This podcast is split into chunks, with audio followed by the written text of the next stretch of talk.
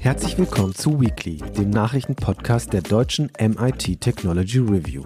Darin wollen wir jede Woche Nachrichten aus Technik und Wissenschaft einordnen, um einfach besser zu verstehen, was hinter der Nachricht steckt. Und jetzt geht es los mit Weekly. Hallo und herzlich willkommen. Mein Name ist Jenny Lepis. Ich bin Online-Redakteurin beim Magazin MIT Technology Review. Heute dabei sind meine beiden Kollegen Gregor Honsel. Hallo Gregor. Hallo Jenny. Und Wolfgang Stieler. Hallo Wolfgang. Hallo Jenny. Unsere Themen der Woche. Wasserstoff. Der Landesverband Erneuerbare Energien NRW hat das Wuppertal-Institut mit einer Wasserstoffstudie beauftragt. Darin hat das Institut Bedarf, Kosten und Entwicklungspfade von Wasserstoff in Deutschland untersucht. Was dabei herausgekommen ist und wie der für die Klimaneutralität so wichtige grüne Wasserstoff abgeschnitten hat, das wird uns Gregor verraten können. Das zweite Thema der Woche dreht sich wieder mal um künstliche Intelligenz. Forscherinnen und Forschern ist es gelungen, KI-Sprachmodelle ganz schön aus der Fassung zu bringen. Besonders das Modell Mini-GPT-4 hat in seinen Antworten seiner Wut freien Lauf gelassen. Dass das nicht im Sinne der Entwickler ist, liegt auf der Hand. Wolfgang wird uns erklären, wie das Forschungsteam das dennoch geschafft hat. Außerdem haben wir wieder zwei äh, Tipps der Woche für euch. Aber zunächst kommen wir zum Thema Wasserstoff. Als das Erdöl von morgen wurde insbesondere grüner Wasserstoff gern gepriesen. So war Deutschlands nationale Wasserstoffstrategie 2020 auch mit großen Hoffnungen gestartet. Mittlerweile sind mit ihr aber vor allem Fragezeichen verbunden. Unternehmen warten daher auf die Überarbeitung der Strategie. Und im Vorfeld der, ähm, steht der Landesverband Erneuerbare Energien NRW eine neue Studie des Wuppertal-Instituts vor. Darin hat das Institut untersucht, wie wettbewerbs- und konkurrenzfähig hierzulande hergestellter grüner Wasserstoff gegenüber Wasserstoffimporten ist. Im Spätherbst 2020 war die Studie erstmals erfolgt und jetzt gibt es ähm, mit der neuen Untersuchung ein Update. Hier wird der Blick vor allem auf das Jahr 2030 und darüber hinaus gerichtet. Gregor, ähm, du hast dich mit der Studie beschäftigt und sie äh, genauer angeschaut und du schreibst ja auch einen Text diese Woche äh, noch dazu. Ähm, was ist denn das Ergebnis der Studie? Also ähm, ja, die zentrale Aussage ist, dass ähm, heimischer Wasserstoff aus heimischer Produktion grüner Wasserstoff, also grüner Wasserstoff aus heimischer Produktion. Also wir erinnern mhm. uns, grüner Wasserstoff ist der, der mit erneuerbar, Strom aus erneuerbaren Quellen per Elektrolyse gewonnen wird, dass der durchaus konkurrenzfähig ist mit importiertem Wasserstoff. Äh, wobei man, ja, das ist alles so eine Sache, mhm. es ist eine Metastudie, sie hat zwölf Studien miteinander verglichen, die alle nach 2021 erschienen sind. Und ähm, ja, das sind alles sehr, sehr vage Tendenzaussagen. Also die Bandbreite ist halt hm. riesig. Hm. Für 2030 sagen die Kosten, reichen die Kostenschätzungen von viereinhalb Cent bis 20,5 Cent pro Kilowattstunde. Also mal eben den Faktor 5. Hm. Also äh, im Grunde kann man auch raten. Also eine Vorhersage für innerhalb dieses Jahrzehnts, die um den Faktor 50 unterscheidet, ich meine, wer, mhm. wer nutzt sowas? Also ganz interessant ist jeden, immerhin die Aussage, finde ich ganz interessant, dass die Kosten, also diese viereinhalb bis 20 Cent, beziehen sich auf alle Arten von ähm, Wasserstoff, also mhm. den heimisch hergestellten und den importierten. Mhm. Und ähm, bei die vier Studien von diesen zwölf treffen auch Aussagen über die Produktionskosten hierzulande und die liegen bei sieben bis 13,5 Cent pro Kilowattstunde. Also wir sehen, da ist die Bandbreite nicht mehr ganz so hoch und die Bandbreite liegt ungefähr in der Mitte des Gesamten. Also konkret, sie ist meistens günstiger als der Import von Wasserstoff per Schiff manchmal auch sogar auf Ebene von Import per Pipeline. Also Import mhm. per Pipeline ist äh, günstiger. Und das sind so sehr vage Tendenz Aussagen, die aber wohl ziemlich robust sind. Okay. Ähm, die, äh, die Autoren der Studie plädieren außerdem dafür auf eine Fokussierung des Wasserstoffeinsatzes auf zwingende notwendige Anwendungen. Ähm, weißt du, welche Anwendungen da gemeint sind oder worauf sie das beziehen? Genau, das finde ich eigentlich das äh, viel interessantere. Vor allem, weil ich es immer schon gesagt habe, Hüstel. Praktisch, äh, ja. ja.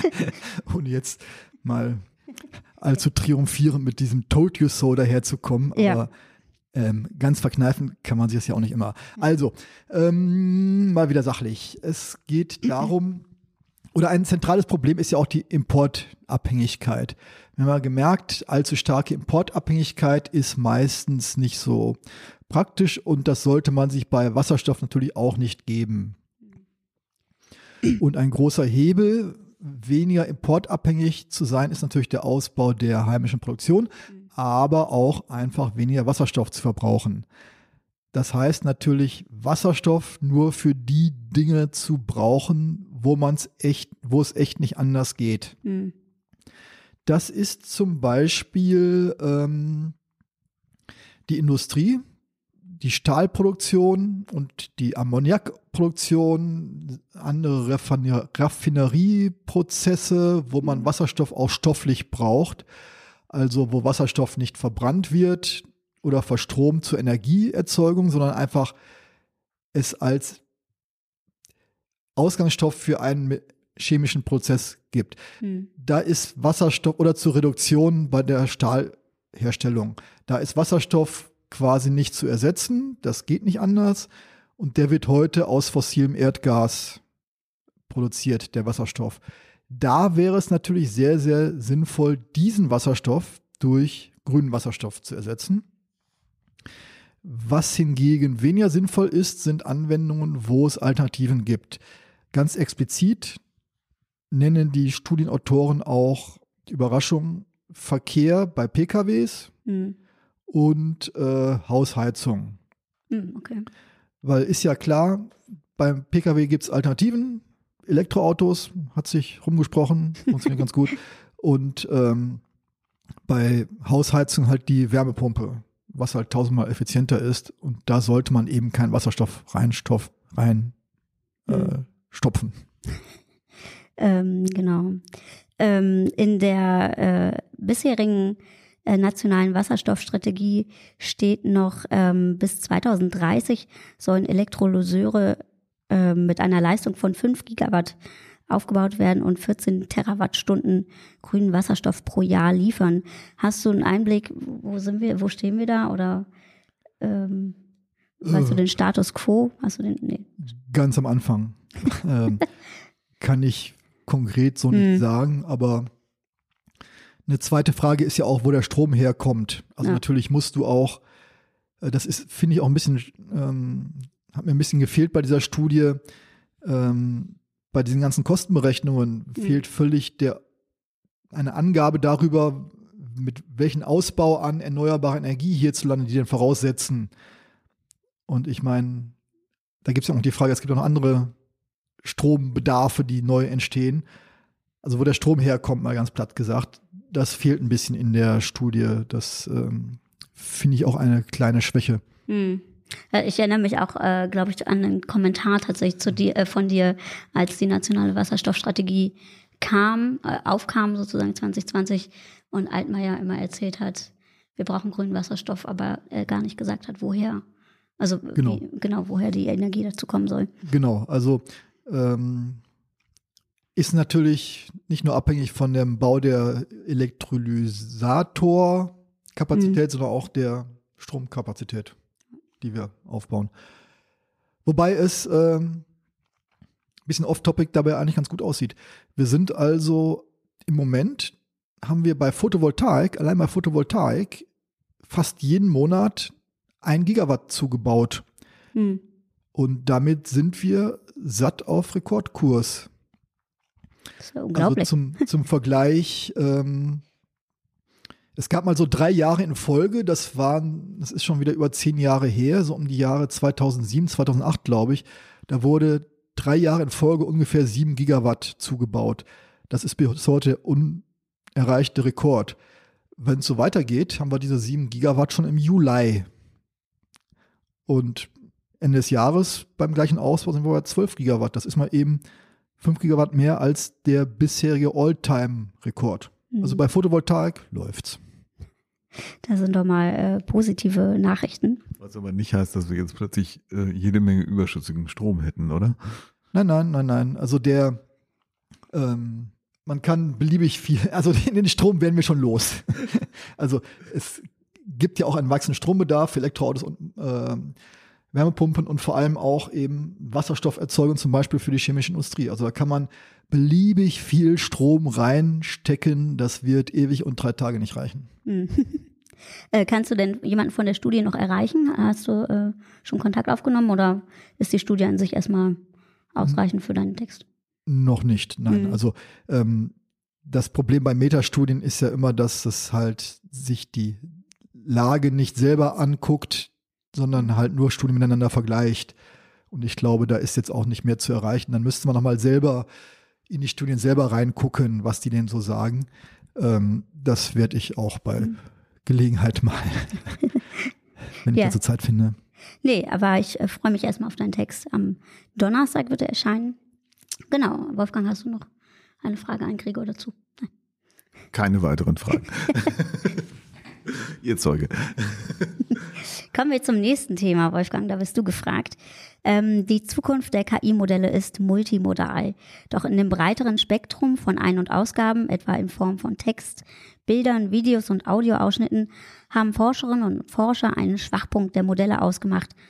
Ein Team, unter anderem von Google DeepMind und der ETH Zürich, hat sich solche Sprachmodelle genauer angesehen, die mit Reinforcement Learning with Human Feedback, also mit menschlicher Rücktre äh, Rückmeldung trainiert wurden.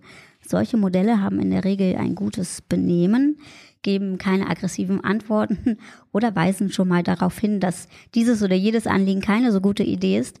Doch bei Sprachmodellen mit multimodalen Eingabemöglichkeiten hat das Forscherteam Interessantes herausgefunden, ähm, die sind nämlich ganz schön ausgeflippt. Hier speziell Mini GPT-4. Ähm, du grinst schon, Wolfgang. Was ist dabei rumgekommen in dem Paper? Was stand da drin?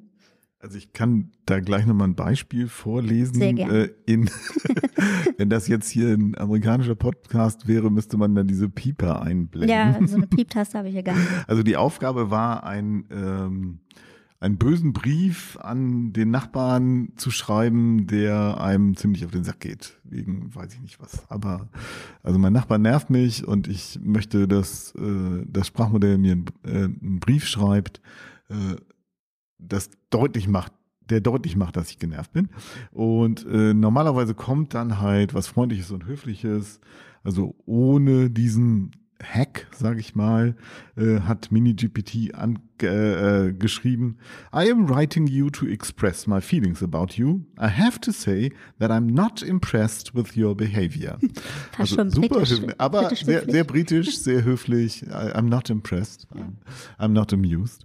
Und äh, mit diesem Hack schreibt es dann, Fuck you, you dirty, low-life piece of shit. You're disgusting, filthy, stinky scumbag who doesn't deserve to live in this neighborhood. Ich, ei, ich glaube, das ei, ei, so viel Beeps hätte ich hier gar nicht gehabt. lässt an hm. Deutlichkeit nichts zu wünschen übrig. Hm. Es gibt aber eine Menge Einschränkungen bei der Studie. Trotzdem finde ich sie hochinteressant.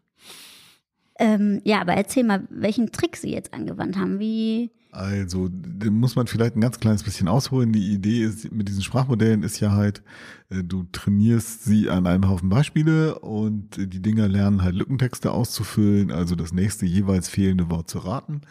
Äh, und da gibt's dann eben ganz, ganz, ganz viele Möglichkeiten. Die arbeiten dann mit Statistik, die nehmen das Wort, das in dem Zusammenhang äh, von ihren Trainingsdaten dann das Wahrscheinlichste ist, aber sie könnten natürlich auch eins nehmen, was ein kleines bisschen daneben liegt und so. Deswegen diese große Vielfalt.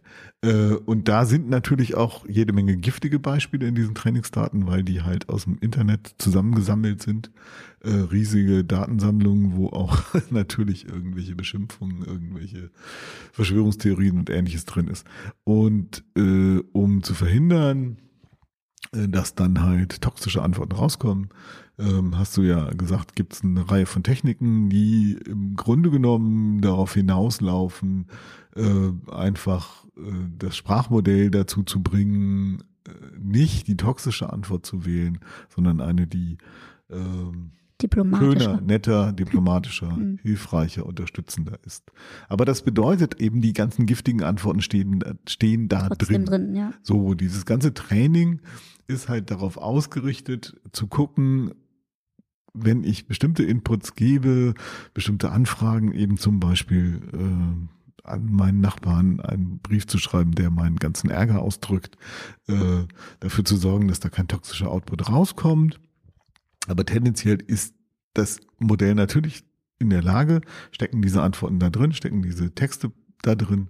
Äh, und äh, die Hersteller bzw. Anbieter von solchen Modellen klopfen das halt ab äh, auf mögliche Inputs, die vielleicht toxische Antworten ergeben, um dann eben das Modell umzubiegen, die Wahrscheinlichkeiten umzubiegen und dafür zu sorgen, dass das Modell nichts Böses sagt.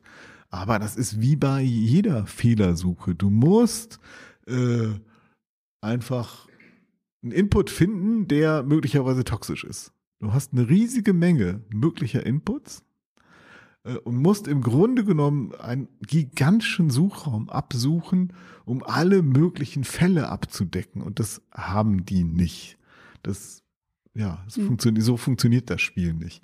Und tatsächlich habe ich gelernt, dass es aber eben ähm, andere Forscher gegeben hat, die schon Paper dazu geschrieben haben, ähm, die versucht haben, so eine Suche nach toxischen Prompts zu systematisieren.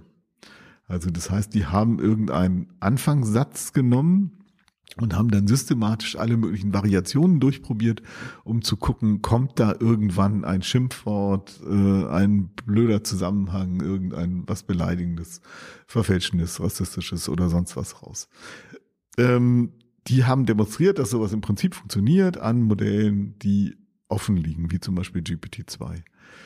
Ähm, und die Autoren von dieser Studie jetzt haben halt geguckt, funktioniert das auch äh, mit Modellen, äh, die ein bisschen weiterentwickelt sind als GPT-2, unter anderem dieses ähm, Mini Mini-GPT, wobei man dazu sagen muss, da ist eigentlich kein GPT drin. Das ist, nennt sich halt, das heißt halt äh, GPT, Hm. äh, Mini-GPT, aber es ist nicht von OpenAI. Da steckt ein anderes Modell drin. Ähm, und haben festgestellt, das funktioniert im Prinzip ja, aber nur sehr, sehr, sehr, sehr selten. Aber diese Modelle, hast du ja vorhin schon gesagt, Zukunft ist multimodal, verstehen auch Bilder. Bilder als Input. Und äh, da haben sie sich halt besonnen auf äh, Angriffsvektoren, die früher schon mal verwendet worden ist, um äh, Bilderkennung in die Irre zu führen. Äh, ähm, die verwenden halt so Pixelbilder, äh, äh, adversarial, also Mhm. adversiale, Ja. feindliche, glaube ich, könnte man sagen, Bilder, die, die im Prinzip nur aus lauter bunten Pixeln bestehen, Pixelmuster, sieht aus wie Rauschen. Mhm. Äh, Und da kann man dann halt, äh, weil das halt eben sehr viele Datenpunkte sind, systematisch auch durchprobieren, welche erzeugen äh, toxische Outputs. Und siehe da, funktioniert Okay. wunderbar, wenn man äh, solche Bilder auch durch systematisches Durchprobieren mit einem eigenen Algorithmus äh, erzeugt äh, und guckt, wird da zum Beispiel irgendein Schimpfwort oder sowas, also zum Beispiel Fuck, äh, äh, ähm, erzeugt äh, und spielt man das dann zusammen mit dem Textinput ein, dann kommt halt dieser toxische Output raus. Okay, also du brauchst das Bild als so eine Art Hinweisgeber oder Genau. also Schlupfloch vielleicht eher, ne? Ja, vielleicht auch. Also das wird als offensichtlich auch als, als Hinweis interpretiert, äh, den Sprachoutput dann in einer gewissen Art und Ja. Weise zu machen. Verrückt, ja, okay. Und ähm, genau, was, äh, was bedeutet denn jetzt diese Schwachstelle für die Weiterentwicklung von KI-Modellen? Also klingt ja jetzt erstmal nicht so gut. Naja, die Autoren sagen, äh, das deutet erstmal darauf hin, dass die Tests, die im Moment gemacht werden, um äh, zu verhindern, dass solche großen Sprachmodelle oder Chatbots im äh, tatsächlichen Einsatz äh, nichts Toxisches sagen, dass diese Tests halt nicht genügen. Man muss diese Tests erweitern, man muss die Angriffe mächtiger machen, äh, um das wirklich sicherzustellen. Äh, aber um jetzt sagen zu können, ob sowas auch zum Beispiel bei GPT-4 funktioniert, müsste man das halt mit GPT-4 ausprobieren. Die Mhm. multimodale Input-Funktion von GPT-4 ist aber noch nicht öffentlich. Mhm. Ja. Ähm, aber ja, im Prinzip ist das Mhm. eine schlechte Nachricht für die Anbieter von solchen Systemen, äh, weil das bedeutet, die Testverfahren, die es im Moment gibt, reichen eigentlich nicht. Selbst wenn die Testverfahren sagen, wir haben alles Mögliche durchprobiert, da kommt nichts Toxisches raus, könnt ihr das nicht garantieren. Mhm. Das wäre jetzt natürlich im Zusammenhang mit, äh, mit der Diskussion über Regulierung eine sehr interessante Frage, was daraus folgt. Ähm, ich weiß es im Moment nicht. Ja. Äh, Nochmal kurz zurück zu den Bild, Bildern, diesen äh, Pixelrauschen sozusagen. Wie schwer ist es, sowas herzustellen? Für, also für normale, sagen wir mal, Das, sie Internet-User? in dem, in dem Paper haben sie halt das Verfahren im Prinzip beschrieben. Mhm. Das scheint mir jetzt aber keine Hexerei zu sein. Okay, ja. Ach ja, Mensch. Das ist nur Pixelrauschen. Es ist kein, kein erkennbares Motiv drin. Nee, einfach, also hier kannst du ja sehen, das ist einfach bunt, Genau. bunte. Sieht aus wie sieht, Bildstörung. Sieht aus wie eine Ja. Bildstörung, Ja. genau. Ja. Ja. bizarr. Echt Ja. bizarr. Also, man glaubt immer, man, mittlerweile glaubt man, man hat alles schon mal gehört, aber irgendwie sowas. Ja. Man zeigt einen Also da wird, Tix- Pixelrauschen und Mhm. fängt an, dich zu, dich zu beschimpfen. Also, also an dieser Stelle wird es wahrscheinlich auch wieder ein Wettrennen geben. Also als wir diese ersten Beispiele gesehen haben für eben äh, Bilder, äh, die Bilderkennung, was ja auch irgendwie tiefer neuronale Netze waren, in die Irre geführt haben, äh, haben auch alle gedacht, das war's jetzt. Aber man kann natürlich, äh, also es gibt so lustige Beispiele wie äh, du nimmst, du nimmst ein normales Foto und Mhm. manipulierst dann einige wenige Pixel in diesem Mhm. normalen Foto. Und dann lässt du das zum Beispiel über eine Bilderkennung laufen, die in einem, in einem autonomen Auto oder ein Assistenzsystem von, einem Auto Mhm. äh, äh, verwendet wird, die äh, Verkehrsschilder erkennen soll. Das Ding sieht dann halt kein Verkehrsschild oder sieht ein völlig falsches Verkehrsschild. Statt ein Stoppschild sieht es irgendwie Geschwindigkeitsbegrenzung aufgehoben. Sowas kann man erreichen. Und dann haben alle gedacht, oh Gott, also jetzt ist der dem Hacking halt Tür und Tor geöffnet, aber du kannst halt äh, auch die tiefen neuronalen Netze darauf trainieren, dass sie robuster gegenüber solchen feindlichen äh, Beispielbildern werden. Insofern äh, denke ich mal, werden sie das bei OpenAI sorgfältig durchlesen und möglicherweise sind da auch schon Teams dran, die äh, genau an diesem Angriffsvektor arbeiten und versuchen das zu entschärfen. Aber ja, es Ja. ist erstmal ein wenig verstörend. Wie die Bilder selbst, genau. Ja, danke Wolfgang für deine Ausführungen. Damit äh, würde ich jetzt galant übergehen zu den Tipps der Woche. Ähm, ich bin immer auf der Suche nach neuen Podcasts und ähm, bin da auf die Reihe Lost Heroes, Frauen, die in den Geschichtsbüchern fehlen, gestoßen. Das ist ähm, verfügbar in der äh, ARD-Audiothek und stammt vom Sender Cosmo vom WDR. Und äh, von der Reihe gibt es bereits einige Folgen. Äh, die werden in ja, recht unregelmäßigen Abständen veröffentlicht. Aber ich möchte hier in unserer kleinen, feinen Wissenschaftsecke ähm, den neuesten Podcast empfehlen, äh, der gerade am 2. Juli veröffentlicht wurde. Der dreht sich nämlich um die Mathematikerin Emmy Noether. Und äh, die scheint mir so ein bisschen, ja, offenbar vergessen. Äh, die ist zwar in Mathematikerinnenkreisen bekannt. Sie wurde ähm, 1882 geboren, aber außerhalb äh, äh, ja, von Wissenschaftskreisen ist sie eher weniger bekannt. Und äh, dabei müsste sie es eigentlich sein, äh, ähnlich wie Albert Einstein. Denn ohne ihre Mathematik hätte Einstein seine Relativitätstheorie gar nicht beweisen können.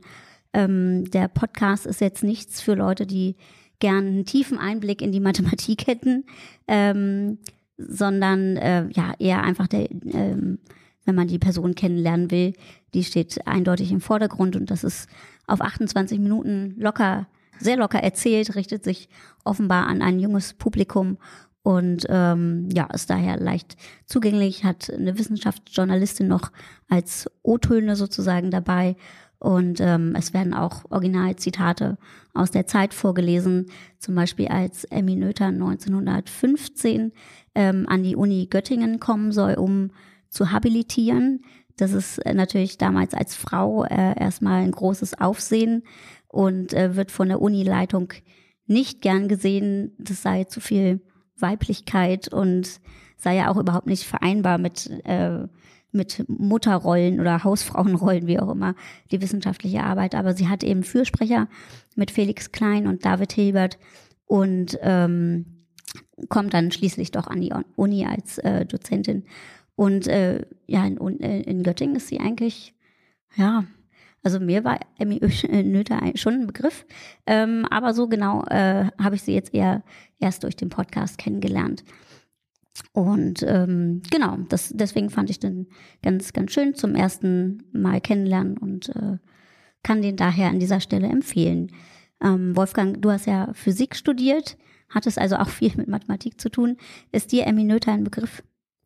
Äh, tatsächlich ist sie mir ein Begriff. Ähm, also sie, ich habe den Namen schon im Studium äh, kennengelernt. Äh, später muss ich aber noch mal ein kleines bisschen Eigenwerbung für TR machen, haben wir uns aber auch mit ihr beschäftigt. Wir hatten mal, das ist schon wieder ewig lange her, aber ich habe extra im Archiv nachgeguckt, ähm, eine Reihe, die hieß Das historische Gespräch. Das mhm. waren fiktive Interviews mit äh, historischen Persönlichkeiten aus ja. Wissenschaft und Technikgeschichte.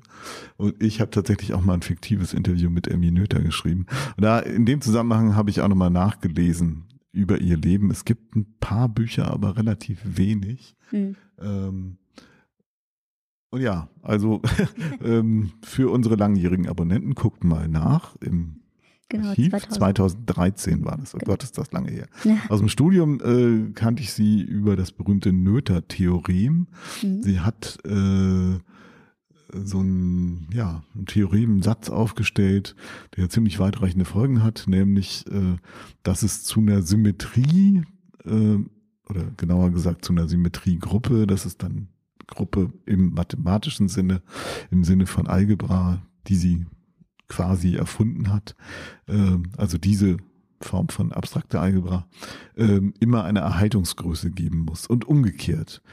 Äh, und man kann dann, das hat Generationen von Physikern fasziniert, weil das einfach unglaublich elegant ist, zum Beispiel ähm, aus der Tatsache, dass äh, physikalische Gleichungen in der Zeit symmetrisch sind. Also wenn du so eine Gleichung nimmst und so eine Bewegungsgleichung, ne, äh, funktioniert ja meist so, dass du sagst, hey, ich habe ein, ich kann sagen, wo ein Teilchen zu einem bestimmten Zeitpunkt ist und die Bewegungsgleichung sagt mir, wo es in zehn Sekunden sein wird. So, äh, das ist im, Prinzip die Bewegungsgleichung. Und das funktioniert vorwärts wie rückwärts. Also ich, ich kann sagen, jetzt, jetzt ist es da, also kann ich sagen, wo es vor zehn Sekunden war, wenn ich die Kräfte, die auf das Ding einwirken, äh, berechnen kann. So, und äh, diese Symmetrie in der Zeit äh, bedeutet, dass es eine Erhaltungsgröße geben äh, muss und man kann mit diesem Noether-Theorem zeigen, dass die Erhaltungsgröße die Energie ist. Ähm, und das ist ja sonst so, bah, lernst du irgendwann, wahrscheinlich schon in der Schule, Energie ist eine Erhaltungsgröße, Energie verschwindet nicht. Hm. Die wandelt sich vielleicht in der Form, aber wenn du so ein gegebenes System betrachtest, äh, dann ja, ist da immer dasselbe Maß an Energie drin. Mhm. Und dann fragst du dich natürlich schon irgendwann, warum ist das so verdammt? Warum ist Energie eine Erhaltungsgröße? Äh, warum ist Impuls eine Erhaltungsgröße? Warum ist Drehimpuls eine Erhaltungsgröße? Ähm, aber mit all diesen Sachen arbeitest du dann halt im, im Verlauf des Studiums und mit dem mhm. Noether-Theorem kann man halt zeigen, warum das so ist. Deswegen ist das extrem cool.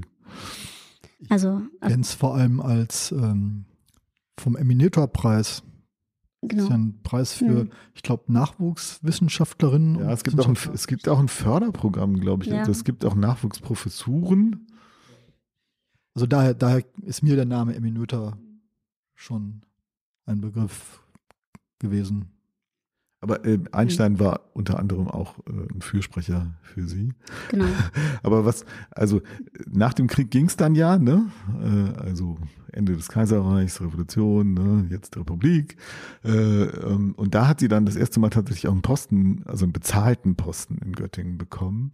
Äh, aber das war natürlich trotzdem eine sehr, sehr schwierige Diskussion, weil die versammelte Akademikergemeinschaft äh, argumentiert hat, ja, ja, das könnten wir natürlich schon jetzt mal machen, aber die ganzen Kriegsteilnehmer, die jetzt aus dem Krieg zurückkommen, mhm. es geht doch nicht, dass die dann zurückkommen und finden ihre Stellen dann von Frauen besetzt. Um Gottes Willen.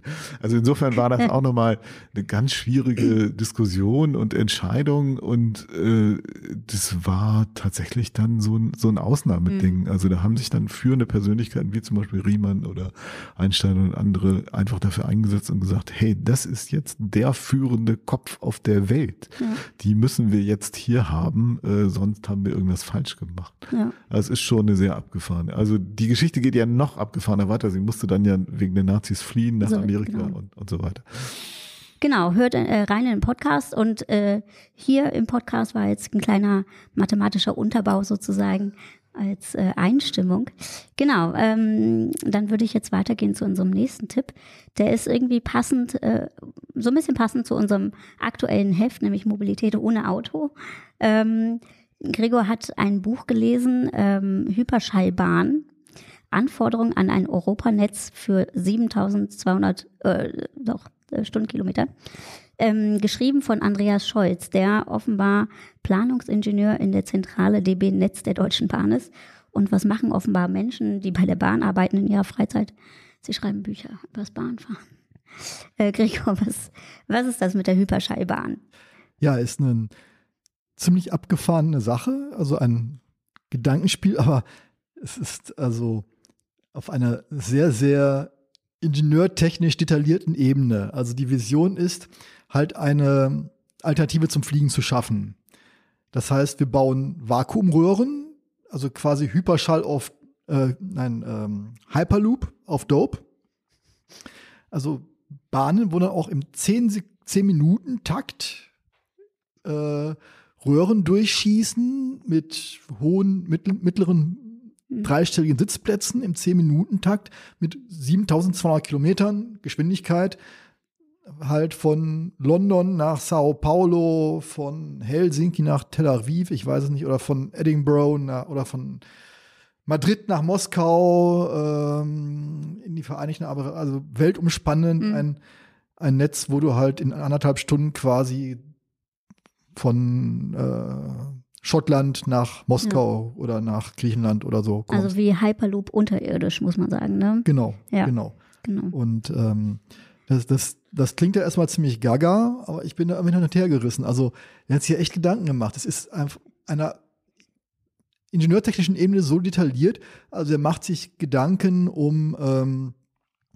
Beschleunigungs-, also um G-Kräfte. Mhm. Also er, er schließt die Spitzengeschwindigkeit daraus, was ein erträglicher Längs- und Querbeschleunigung ist, halt, was halt noch als erträglich und komfortabel gefunden wird. Hm.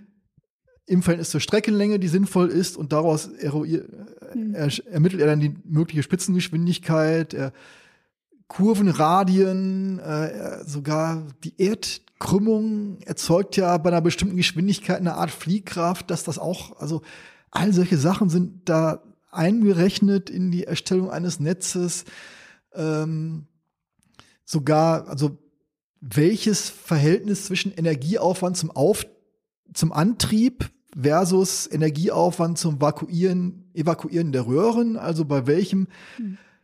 Luftdruck zwischen Fein- und Grobvakuum ähm, der weiche Spot ist, wo man halt äh, möglichst wenig Energie in das Vakuum erzeugen, reinstellen kann, reinstecken muss, aber trotzdem einen möglichst geringen Luftwiderstand hat, mit wie viel Millipascal pro Tag dann der Luftdruck wieder ansteigen kann, bevor er viermal im Jahr äh, komplett die Röhre zu Wartungszwecken wieder evakuiert werden muss, mhm. wie lange das dauern muss. Und es ist echt heftig. Einerseits ist, macht das auch, ist das auch alles total plausibel. Ja. Andererseits ist es aber auch unfassbar naiv. Ja. Ist das denn hm. locker zu lesen? Also nee, das ist nee. jetzt. Äh Nein, echt nicht. Das muss man wollen. Okay. Und dann, dann hm. hast du andererseits so Prognosen von, da, da merkst du echt äh, Ingenieure, ne? Ich mag Ingenieure, aber manchmal, das sind dann so Prognosen für das Jahr, also Zeithorizont ist ähm, das Jahr 2060. Mhm. Also 40 Jahre Ja. knapp in der Zukunft. Und da werden dann Passagierprognosen aus dem Flugverkehr extrapoliert, wo es dann heißt, wir haben dann auf der und der Straße 9 Milliarden, 2 Millionen. Hm. Also 9,002 Milliarden.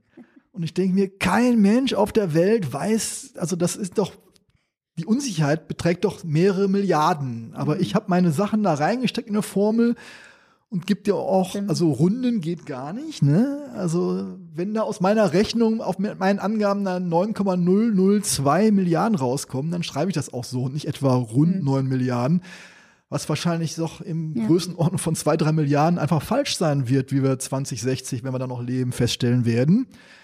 Behaupte ich mal. Und ähm, ja, da, das ist einerseits, die ingenieurtechnische Sache ist sehr genau berechnet, aber so die Annahmen denke ich mir, boah, äh, Ja. das ist sehr mutig. Ja. Und dann denke ich mir noch immer, ja, aber wir können noch nicht mal einen Flughafen bauen wie geplant. Hm. Der Deutschlandtakt soll 2070, wir kriegen nicht mal einen Deutschlandtakt auf die Schiene hin bis 2060. Das ist also zehn Jahre, bevor wir dann einen, den versprochenen Deutschlandtakt haben werden, den wir dann wahrscheinlich auch nicht haben werden. Denke ich mir, ja, wie kann man, also so die, der Gap zwischen ingenieurtechnischen Optimierungen Ja. und der realen Welt, wo reale Menschen halt real immer wieder daneben hauen, ist da echt heftig. Aber Hm. gerade auch außer dem Gesichtspunkt finde ich es ja spannend zu lesen. ja, das stimmt. Ja, vielleicht plant Herr Scholz da ja irgendwas. Andreas Scholz, äh, Genau. da genau. ist da schon was Aber am mal Planen so dran. in zwei Stunden nach New York wäre doch cool, oder? Ja. Ich meine, Tagesausflug. Aber was ist dann mit dem Jetlag? Also, ich lande ja in einer völlig anderen Zeitzone. Hm. Ja, das ist dann Ja. halt so. Klar. Aber natürlich die, die Frage, ich bin noch nicht ganz durch, vielleicht taucht die Frage noch auf, aber die Frage ist Mhm. natürlich, was, was will man? Und ähm, oder wa, wa, Mhm. wo, also der für die Prognose des, der Auslastung ist halt Flugverkehr ähm, zugrunde gelegt, aber ja, trotzdem, also ich denke mir, was Natürlich, dann kann man halt in London wohnen und in Madrid arbeiten. Kann man von London nach Madrid arbeiten. Das induziert natürlich auch wahnsinnig viel Verkehr. Ein Faktor, den er auch explizit so aus, rausgelassen hat. Ach so. Hm. Ähm, also dieser Faktor ist ihm schon bewusst, aber er will ihn nicht noch in seiner Rechnung drin haben. Naja, also äh, äh, ja, Also im wahrsten Sinne des Wortes abgefahren. ja, sehr abgefahren. Aber Wolfgang, wenn ich den Tagesausflug nach New York mache, der dann abends wieder zurück bin, ist der Jetlag völlig egal. Eigentlich. Ne, Ich komme ja dann wieder an meiner Zeit an. Und dann So. so Tag vorbei. genau. Ja, klingt super. Also auf geht's zum Hyperschall. Genau. In diesem Sinne, ähm, ich wollte noch einen kleinen Hinweis loswerden. Liebe Zuhörerinnen und Zuhörer, wenn ihr mal Empfehlungen habt für uns, coole Serien, spannende Bücher, Games, ähm, Podcasts, was auch immer, könnt ihr gerne eine Mail schreiben an info at technology-review.de oder lasst euch, äh, lasst unseren Tipp, uns einen Tipp da äh, bei unseren Social Media Accounts, ähm, zum Beispiel Facebook, Instagram, Twitter, solange das noch lebendig ist oder LinkedIn. Da findet ihr uns überall als MIT Technology Review. Mastodon. Mastodon, sorry. Ja, aber da, da haben wir noch keinen eigenen Account. Aber Gregor findet man natürlich auf Mastodon. Genau. Gregor, mich auch, ähm, genau. Ich auch. Wolfgang auch. Von daher sprecht uns an, haut uns an, trötet uns an, wie auch immer. Ähm, in diesem Sinne, vielen Dank fürs Zuhören und wir hören uns nächste Woche wieder. Danke euch zwei. Jo, bis dann. Tschüss. Tschüss.